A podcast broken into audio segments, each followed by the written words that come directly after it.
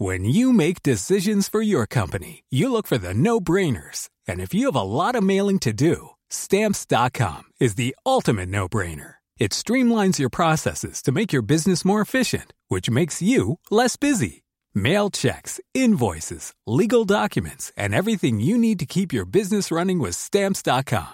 Seamlessly connect with every major marketplace and shopping cart. Schedule package pickups and see your cheapest and fastest shipping options from different carriers with rates up to 89% off USPS and UPS rates. And with the stamps.com mobile app, you can take care of mailing and shipping wherever you are. Make the same no-brainer decision as over 1 million other businesses with stamps.com. Sign up with code program for a 4-week trial plus free postage and a free digital scale. No long-term commitments or contracts. That's stamps.com. Code program.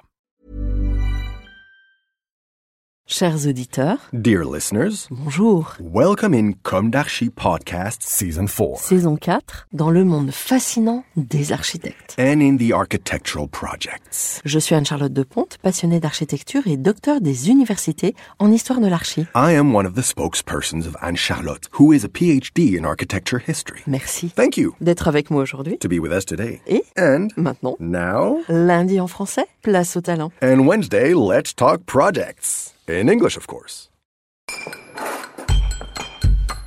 Bienvenue dans Comme d'Archi.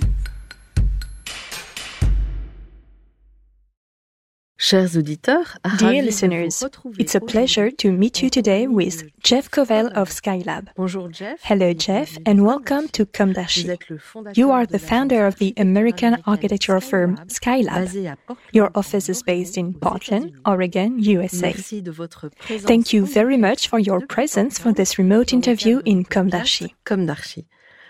You are the architect of the massive Serena Williams Nike World HQ, for example, but also much more intimate projects and projects in timber. We will come back to that. reviendrons. Tout d'abord, First, why the name of Skylab? Skylab. Uh, well, thank you for having me. I'm excited to be here with you. Um, Skylab was founded in a house overlooking the city of Portland, and um, the city of Portland is known for its dramatic weather.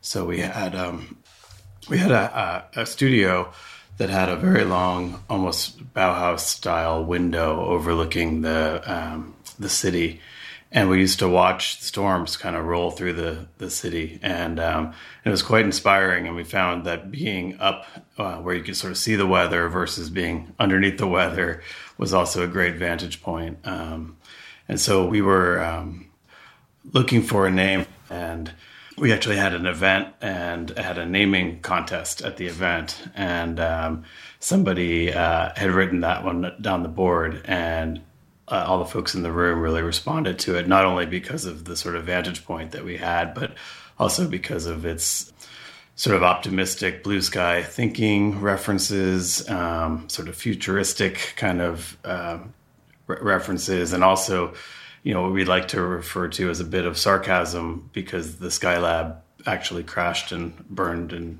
dropped into earth out of orbit so uh, so it's uh, you know a, an optimistic lookout but with a, a hint of, of irony Intéressant. Alors, commençons par le début. Let's start at the beginning. What is your background? How was your childhood? Where did your desire for architecture take roots? What did you study? When and how did you start your activity? Avez-vous commencé votre activité d'architecte Uh, great. So um, I grew. That's a lot of questions. Uh, I grew up in uh, in Rye, New York, which is a, a town about 45 minutes north of Manhattan, on the east coast of the United States. And when I was about seven years old, I was really fortunate to be a part of the construction, design and construction of a, a custom residence for my family. Uh, my parents hired a young architect at the time named Steve Haas, and he was quite progressive. This was like 1980 or 1982, something like that. Um, and he designed really a, a brilliant home.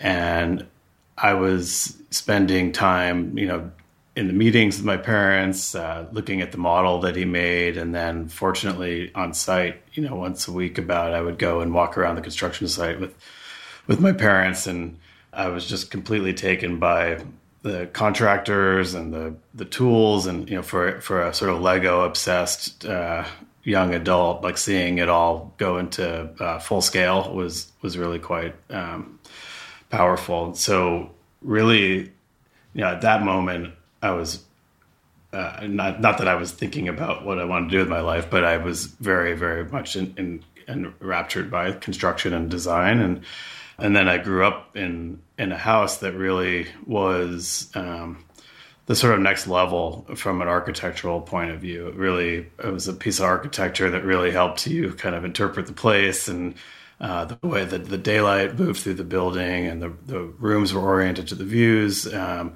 and just the living style and plan. It was just really impactful. And so I think I really got to experience the power that architecture can have on your life um, when it's done well. And so, you know, I was I was one of those people that really knew what I wanted to do from a really young age and set out on sort of as as fast a course as possible to achieve that goal. Um, when I was in high school, I went and studied at Cornell University um, in Ithaca, New York, at their summer architecture program, and then that helped me um, get accepted there for for a university uh, bachelor program. So I went there after college and did a five year architecture program. Um, received a bachelor's of architecture there, and while I was there, I was spending summers out in the west coast of the United States or the mountains, um, Colorado and, and Portland. Um, and mostly because I, I, had a passion for nature and the outdoors.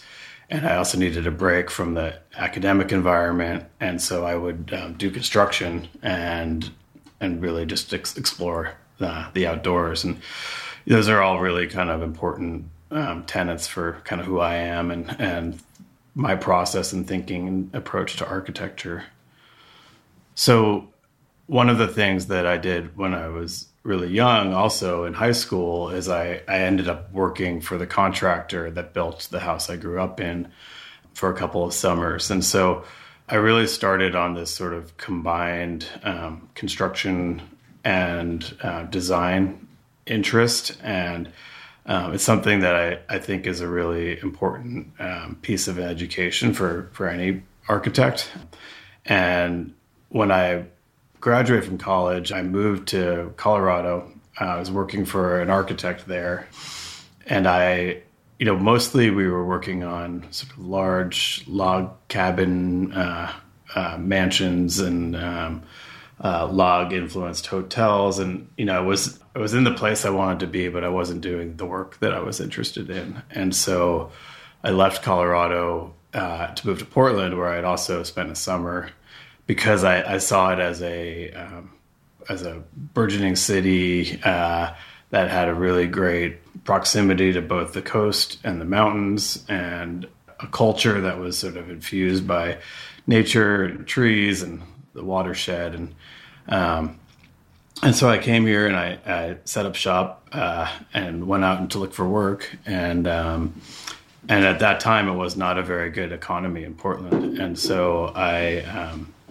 ended up getting a, a role as a con- as a design build um, architect and contractor, and it ended up being a, a, great blessing. So I spent about a year, year and a half um, working um, in both design and construction together um, before I got my first architecture specific um, employment in Portland the first job I got in Portland was for an architect um, and his main client was Lenny Kravitz, uh, the musician. And so I, I started working from there on Lenny's um, homes and music studios, um, as well as um, sort of retail and uh, trade show and uh, hospitality projects. And um, very shortly moved to Miami to build Lenny Kravitz's house in Miami uh, in that kind of combined design and construction role. And after about a year and a half there, um, moved back to Portland. And at that time, I was 26 years old. I had satisfied the requirements for me to take the architecture licensing exam in the United States. And I decided to set out and start my own company. Uh, and that's how Skylab was born. Bravo.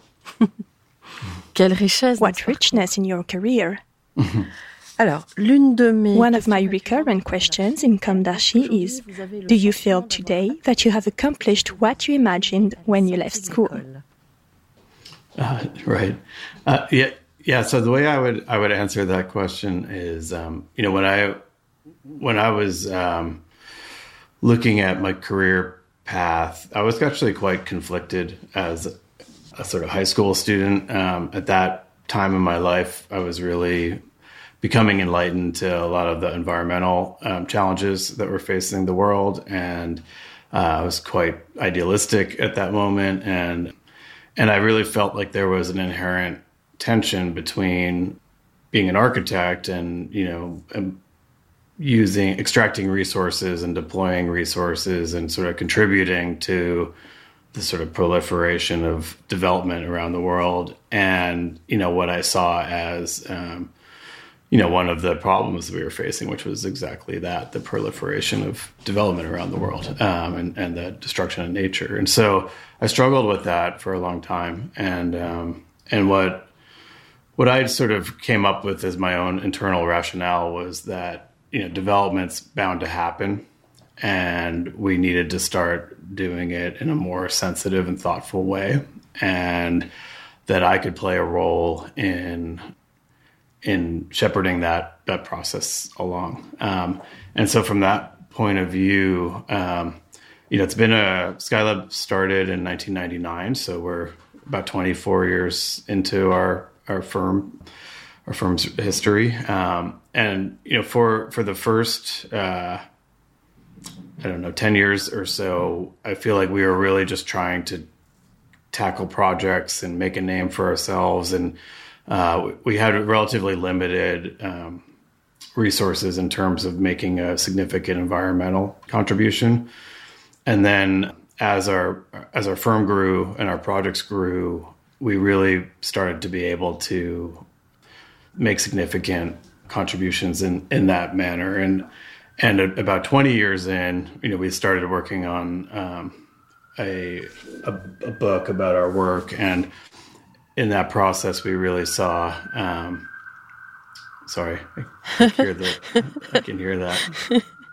That's bound to occasion uh, happen occasionally. I'm, I mean, I'm sort of embedded in a vault inside the middle of the building too, so it's it's yes. bizarre that we can hear that. Um, Okay, I can start where I, where I left off though. Um, so uh, about 20 years into our practice, we started reflecting backwards and um, working on a monograph project, and and it was really an incredible process. That that monograph is being published this June um, with Thames and Hudson, and we through that process we're really able to survey the sort of environmental um, contribution throughout, you know, about 10 projects and it could really follow that arc. And, um, and we, we realized that we, you know, had really made substantial, um, sort of efforts and innovation in that space and can quite kind of proudly look back and say, you know, I don't, we're not done, but I feel like definitely we've set out or we've accomplished what, what I set out to do in that, in that manner. Mais où en est votre Do you still have your students' idealism today? uh, absolutely. yeah. I mean, I think, you know, the, the world is a complex place and, uh, you know, but I think that essentially for the future of our civilization, I think it's, you know, the writings on the wall that, that these environmental issues, how we integrate and interact with nature is really at the core, not only of our own kind of personal well-being, but at, you know, the, our, our ability to uh, exist, you know, in, on this planet. And so, I, I, think if anything, that's only become more clear over time, and you know, the the urgency has heightened. I think to to really uh, lead and react to those to those uh, issues. Oui.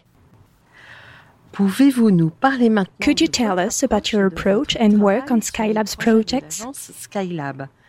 the emblematic projects and the current projects. vous travaillez aujourd'hui. For example, and about the Serena Williams building. How did you get this project? What can you tell us about the program, its size, the way you treated both the space and the relationship to the environment? How to militate for ecology in such a vast construction? Pour l'écologie dans une construction si vaste. Yes, uh, yeah. So this the Serena Williams building is an amazing experience and opportunity for for our company. The way the project had come about is over the years, uh, Skylab has done a number of projects for for Nike, and also quite a few projects, residential projects for Nike leadership, and so we have a a, a network of um, of relationships there that have been grown over time and successful projects, and you know mostly on on the smaller side, but um, one of our key projects was a house called, um, at the time, it was called the M2 Residence, but it was a, a speculative home that we constructed. So it was a partnership between a contractor and ourselves. And we designed and constructed a house that didn't have a client um, for sale. And uh, that home has a has an interesting story, but the the buyer was John Hoke, who's the um, the head of design at Nike, and we became great friends and we worked on a handful of projects with him. Um, that house uh, also became the home that um, the vampires live in in the Twilight movies, the, the series of films, The Twilight. Um, so that it's kind of a cult, a cult piece of art, cult following piece of architecture. Um, but anyway, uh, the Serena Williams building is a design focused um, program, and John is the head of the design um, of design in, at Nike, and so um, his weight in terms of who he wanted to bring in um, was quite meaningful, and so he he got us an interview essentially, and and we competed with a few other firms, and won the project, and at that time uh, we were on a very steep uh, growth curve. Um, we we were in construction on a, a 400,000 square foot um, high rise building here in Portland, a 21 story high rise mixed use uh, apartments and uh, commercial space. And that was our biggest project. Um, and our previous biggest project had been, you know, much smaller, like uh, 50,000 square feet, uh, something like that. And, uh, and so this new opportunity was for 1 million square feet, um, which was, you know, three times larger than, than anything we had designed to that point and it was going to be quite a, a Herculean uh, task. Um, and so we we set out on that effort in a way very similar to the sort of design methodology that we uh, had, had set across our projects in general.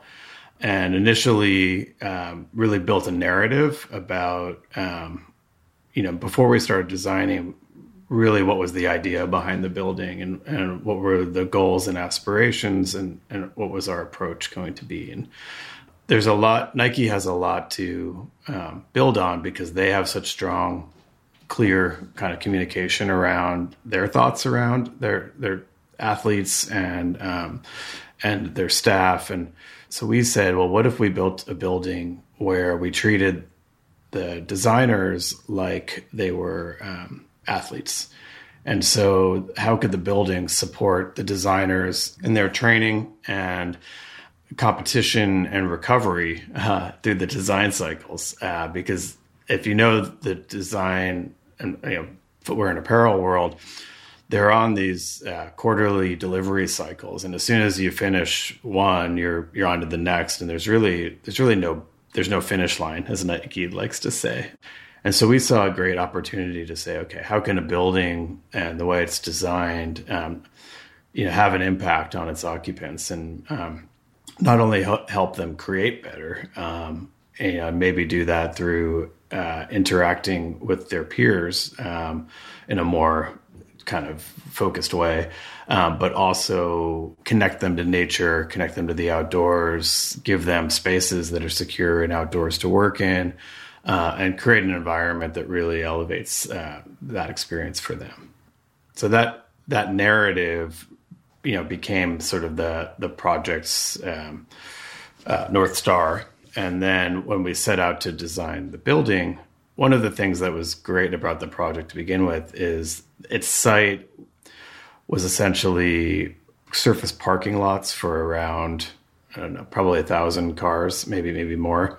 And so it was a natural site. It had once been a, for, a farm. It was adjacent to a wetlands, um, but it had been paved over. So, what better opportunity from a, sort of a regenerative design point of view to come in and reclaim the land back from the automobile and from the concrete, and you know be careful and articulate about how we then restructured the relationship between the built environment and the natural environment.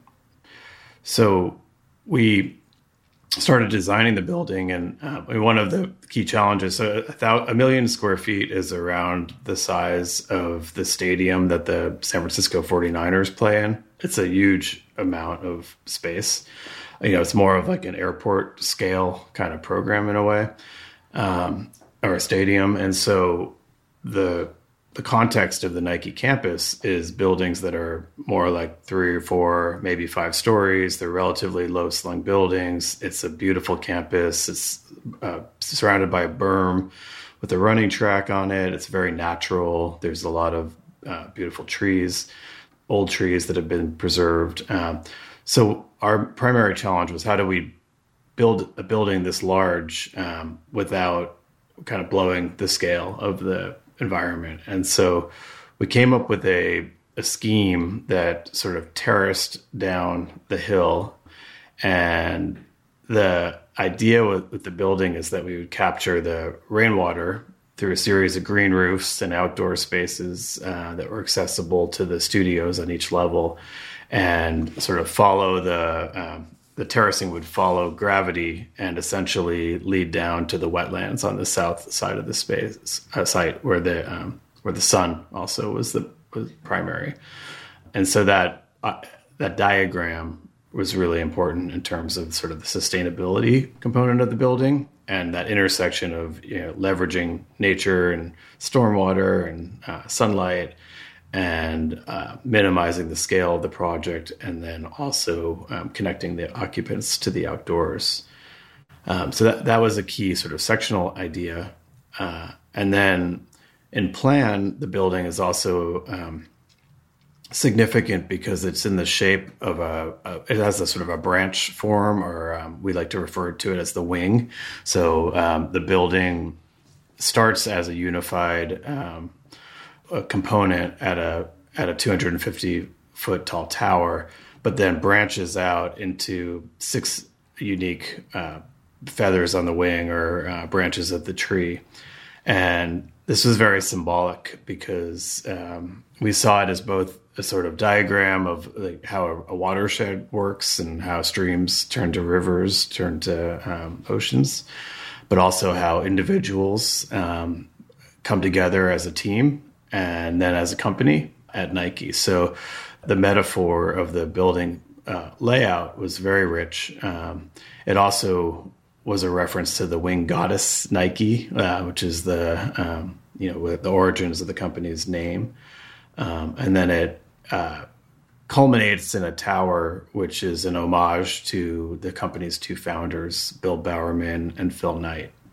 And so they had two different characters. One was um, a little bit more conservative, one was more progressive, one was um, more innovation and design focused, one was more um, sales and marketing focused. And uh, so it enabled us to build uh, a tower that that had these sort of two personalities and then literally locked into a handshake in in plan and section. Um, and that tower now is you know the tallest building that will be built on campus. Uh, it is symbolic of the founders and of the idea that that the company um, could be formed on a handshake which is actually inscribed into the cornerstone of the of the tower Quel sens du Incredibly detail oriented.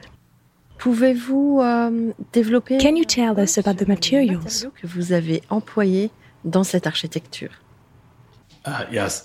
Yeah, just quickly, I think I think it'd be good to talk about Serena. So herself. So I'll, I'll, sort of use I'll use her to sort of tell the next level of the story here. Um, so uh, early in the design of the project, Serena Williams was brought forward as the namesake of the building. Um, and that was really incredible to us, obviously, because she's such an inspiration. Um, but to to have to, to know who the building's uh, naming and homage was going to be early in the process really allowed us to study her and her her history and um, and really weave her into the narrative of the building. Um, and so, one of the things uh, about Serena, at least at Nike, she's known as the princess warrior, is is how they say it. So that her character possesses both this sort of soft, um, feminine, warm um, side,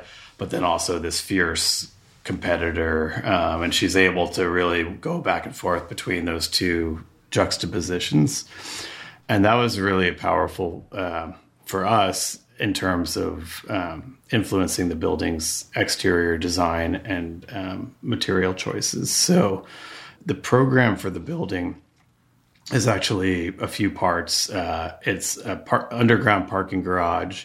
And then on top of that is a um, merchandising center, which is essentially a shopping mall sized um, facility to prototype uh, retail environments, and then on top of that are the design studios. And the idea is that the you could start with a sketch on the top floor of the building and go through the various phases of product design and end up taking it all the way to how the consumer will experience it in a retail space in the base of the building.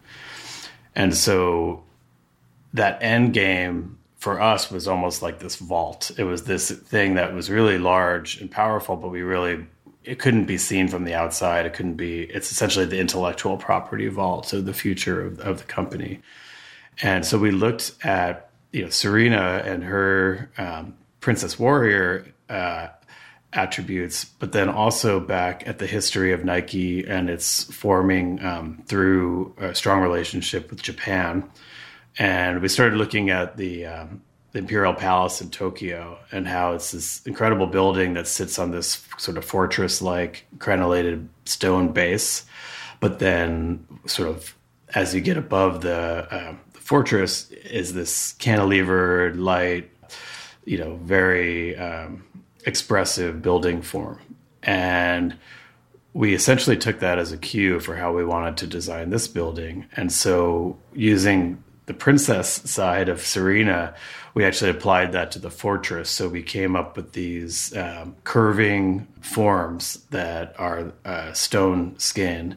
So it's a, a hard fortress like material applied in a very soft, uh, flowing manner, almost like like uh, you know one of the dresses she might have worn at a, a tennis match. And then on on top of it sits this uh, you know elegant uh, series of forms in the design studio, but they're being inspired almost by a samurai warrior. So for us, we took that uh, the warrior portion of her personality and we put it on on the, the higher portions of the building, and that's mostly uh, uh sort of smoked titanium metal panel and glazing, but the there's quite a, a lot of effort put into um, a sort of uh, shingled uh, side siding approach and uh, really large cantilevers sort of on all the tips and wings of the building. Avez-vous rencontré? So, on this note about the Princess Warrior, have you met her, Serena Williams? Yes, uh, yeah, she was actually integrated into the design process, which was really great. So, early on in the design process, we had a series of meetings uh, with the CEO of Nike, kind of the project team at Nike, and then Serena and and her manager, and and we were she was able to um, uh, you know hear a presentation on the design and then react to it, and we were able to take her kind of insights forward, and she's actually quite engaged in the design process at Nike. They have a studio um, of students that they built around her. Um, and so it was a very natural, uh, I think, step for her to to step into, um, you know, the process around the design of the building. Um, one of the other things is, you know, Nike is uh, takes a, an extreme effort to really go to a, a, high level of detail in terms of understanding sort of their athletes and um, what's driving them. And in this case, um, conducted a series of interviews with Serena to really get her, you know, as much insights as they could into her sort of life story um, as possible. And that content was extracted and and ended up being key, you know, to different ideas that we installed as sort of branded installations throughout the building. So whether that was a, you know, the naming of of uh, the auditorium, which is named after her daughter, or um, in there's a, uh, uh, like a convenience store in a portion of the building, and the whole interiors of the convenience store is a um, is a sort of is inspired by a story about her dad. Um, driving around uh, in a Volkswagen bus, um, delivering newspapers, and that was how they made the money to pay for their tennis equipment and and um, time on the court and whatnot. And while he was doing that, he had a, a, history of hitting the mirrors on other people's parked cars and knocking them off the cars. And so there was a, a statement um, about that, a sort of a tagline that that he used. Was, you know that they were doing a little bump and ride, and so we introduced his statement, you know, into the room and sort of printed neon text. We took them. We collected um, about hundred mirrors off of uh, old vintage automobiles and made an installation of them on the wall of, of the store and then also um, you know built the cash wrap uh, or POS at the store um, in the form of a newsstand. And so it's taking these sort of subtle clues uh, from her storytelling and then uh, you know using them as a way to help our spark our creative process and tell her story. It's captivating. Can you tell us about other projects that you'd like to mention? Sure. Yes, Skylab has always been a sort of a non-specialized firm in the sense that we we're known to tackle a, quite a wide array of project types, and people hire us specifically to bring fresh eyes to a problem, and so our work ranges anywhere from um, you know branded retail and environments. Um, through custom residences, hospitality, hotels, bars, restaurants, um, office environments, corporate campuses, and sustainable master planning. And we've even gone as far over the last few years as um, we've been designing uh, a cruise ship for Royal Caribbean Cruise Lines. Um, and so, you know, can extend the sort of design and approach into a really wide array of projects. Um, for us, there's a few pieces uh, to our design process that are really important, and one of them is we really like to focus on um, trying to find innovative ways to rethink the construction process. Um, we feel like you know the process is is challenging, and you know some would say broken, and um, and so how through an integrated understanding of you know development and construction, how can we design projects that are um, easier to build, better for the environment, and um, and more economic? And um, one of the key ways we've done that is through um, prefabrication of our homes, so either our structures, so either delivering you know unitized buildings and building them up modularly or really focusing on um, prefabricated structural systems that are um, really fast and um, quick to erect and easy to procure. And so that has led us into uh, mass timber design, which has been a really great addition to kind of our, our toolkit. Um, we we've executed um, a handful of buildings using cross laminated timber and uh, everything from a ski lodge to to a down a downtown building here in, in, in Portland. And you know, currently we're we're working on a, a very innovative house project where uh, there's a local company here called Freres, and they historically had been a plywood um, manufacturer and plant. And they were really intrigued by what they were seeing in the cross laminated timber world. So they essentially developed a new product called mass plywood, which is um, an approach to heavy timber that uses you know the same laminations that you'll find in a plywood rather than um, the you know veneers rather than you know, two by sixes. Um, and so it's a really interesting process. It's a it's more of a scalpel than a hammer in terms of uh, how you can design the structures with this material. You can really uh, tune the use of wood to a very exacting level, um, so you can use less material to solve the um, structural needs, and and it also is more of a, a fast growing um, product. So it's it uses younger trees and uh, it's more more of a renewable resource. And so uh, we've had a lot of issues with forest fires here on the west coast of the United States. So there's been drought, and um, our our summertime, our fire season has really become a major issue. Um, and so we had a fire uh, last two summers ago that um, burned down the cabin, the fishing cabin that the owners of this company had built, had built and, and renovated, and and it was a really important piece of their lives. And so they said, well, what if what if we replaced it? You know, demonstrating how our mass plywood could be used, and um, and so we, in partnership with them, have developed a really you know innovative residential design, harvesting this new material um, and really being able to express it as the finish. You know, so when you're in the building, the structure is the sort of skin and, and experience of the interiors, and it can be you know deployed sort of quickly, and it's a renewable resource, and it's it's quite a great sort of statement about regenerative growth after an event like a forest fire. Uh, so I'm quite excited about that project and how it kind of demonstrates not only sustainability but just the, um, a, an innovative implementation of construction practice. Merci. Thank you.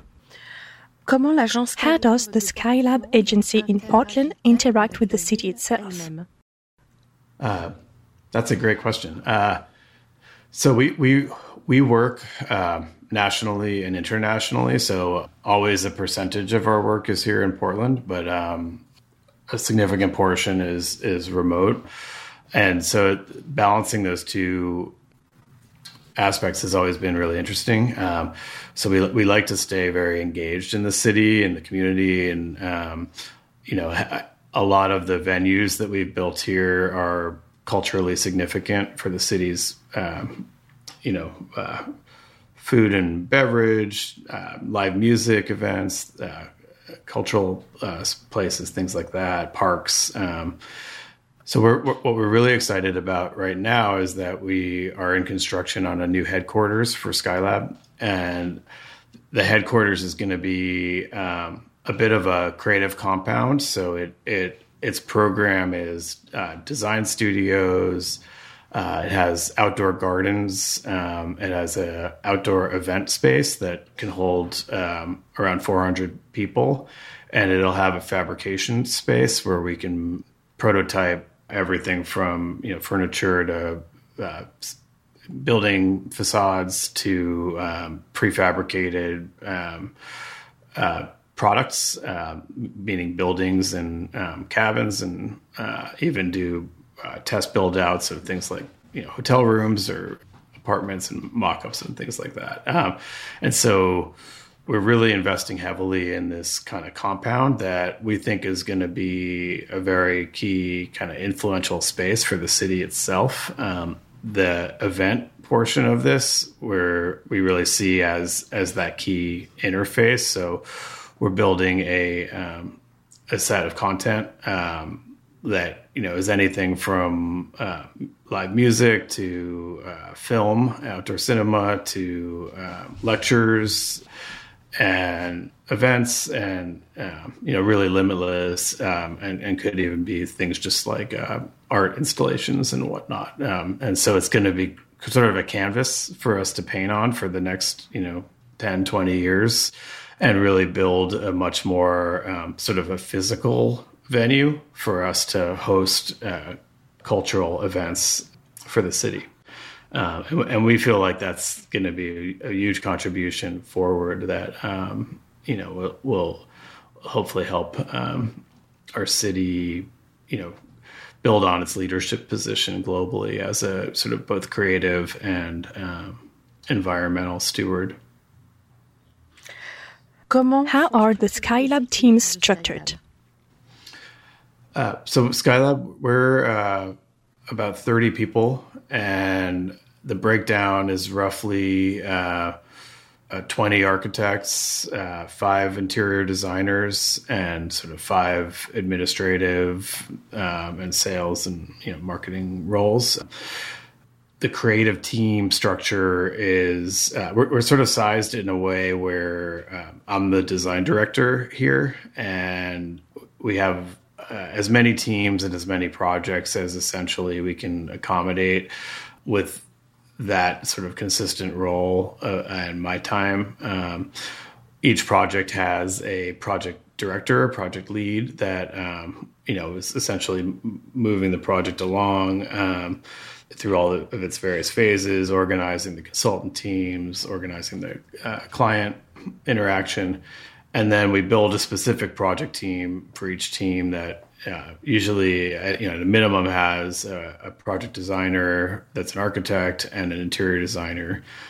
And we really we don't see there being a big distinction between interior design and, and architecture. I mean we, we we see like the, the architectural materials as you know essentially an integral part of the interior design palette and vice versa um, and so we really elevate that aspect of the projects and very early start looking at um, you know not only building the narrative for the story you know the story of the project but then how how the tools and texture or the materials and textures can start to bring that story to life. Um, and even taking it to you know the furniture and um, integrated brand and graphics and signage and, and that level. And so it's a very integrated approach, top to bottom, everything from um, you know innovative structural design all the way down to you know um, de- the detail level. Um, and then I think another really important piece for us is, is the landscape piece and how the landscape um, integrates. Uh, we we don't have an in-house landscape architecture yet. It's something that we're really um, looking at, at, building right now, um, but we do. Uh, I guess play a large role in that process now in those collaborations. Okay. Um, what do you think is the perception of French architecture by American professionals? Américain. Hmm. I admit it can be a tricky question. Un peu délicate. we love it. oh, thank you. um, I don't know that I could answer that like specifically to uh, French architects necessarily, but um, European architecture in general is is extremely influential, and you know we I, I look at it um, often and really try to follow um, you know what the innovations um, and the approach uh, kind of throughout um, Europe because it, it really there is a, a very strong leadership there from both a technical and sort of a conceptual uh, vantage point. And there's a i think because space is so limited and history is so long there is a much more um, quality focused approach to to buildings even even sort of the infill kind of fabric buildings you know that that that i see uh, in europe are just being delivered at a really high quality level generally. And that's really inspiring um, for us. As you know like in, in, america you know there there's there's great architecture here but i think there's really it's a it's a relatively small percentage of the amount of buildings that get built um, are are really design focused. Um, and so you know we're trying to change that um, and i think looking to europe as an inspiration there is, is has always been a, um, you know a very kind of a clear um, approach. Um, Today, the balance of the world seems very precarious. However, architects develop long term projects. What do you say to yourself each morning at the beginning of your day to continue tracing the path? How could you enlighten someone about the world we live in? Yeah. Uh, so I, I, spend a lot of time thinking about this topic, and um, one of the things that that I've realized is um, that you know buildings are only one piece of architecture. You know, architecture also is the space, the negative space in between the buildings. It's the whether that's you know the urban landscape or it's uh, the natural environment. Um, it's really the combination of all of these elements that that is what we should be studying and understanding and looking to rebalance in terms of um, a more successful approach to um, a, creating a sustainable um, life expectancy on on the planet. Um, and so I think a lot about um, the act of removing as much as I do the act of building and adding and the act of editing and, and looking at okay what have we done you know to our spaces?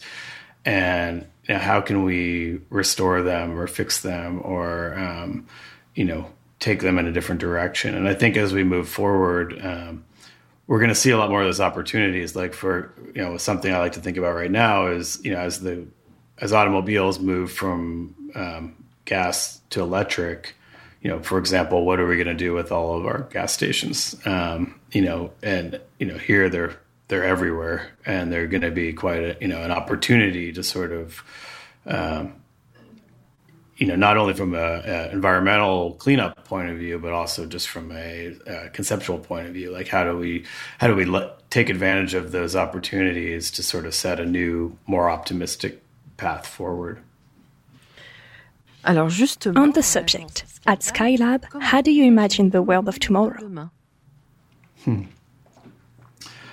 Uh, yeah, I, I, think for me, um, you know, that really goes to what I how I define regenerative design, which is um, collaborating with nature in our design projects and our design solutions. And I feel like if we focus on that piece, and we approach each project with that through that lens. Um, I think the future looks like one that's a, a more balanced outcome um, between uh, human humanity and the natural world, and um, and I think you can do that in every situation, whether that's you know building something in an urban environment or um, you know, sort of taking over or, or redeveloping uh, industrial zone, or even inserting something um, new into a natural zone. I think a real focus on that balance, you know, is my hope um, in in terms of where the future of design uh, goes, and I think we're seeing that quite a bit um, across the design landscape now. Merci Thank you so much. What advices would you give to architecture students today? So, I think the role of architect is, you know, particularly in a lead role, is much more broad than just design. And so I think, uh, you know, I, my career has, it's been important that I've learned to do construction. It's been important that I learned to do development. Uh, it's been important that I had the craft uh, in terms of drawing and model making and um, and design and you know I really it's an amalgamation of all those skills that I offer my clients and so you know we might be writing a pro forma on a development project um, and integrating that in our design process, or um, we might be taking on the fabrication of one of our projects because it's too uh, complex for a typical contractor to maybe get their head around, and and so that sort of fluency across disciplines um, is something I would really encourage um, young architects to develop. Okay. Formidable. Formidable. Merci. This was Jeff Kovel of Skylab for Com d'Archi. Thank you, Jeff, and goodbye. Thank you so much for having me. Chers auditeurs, Dear listeners, thank you for tuning in. Let's meet again next week for a new Com d'Archi in English. et là, And until then, prenez soin de vous. take care of yourselves. Goodbye. Au revoir.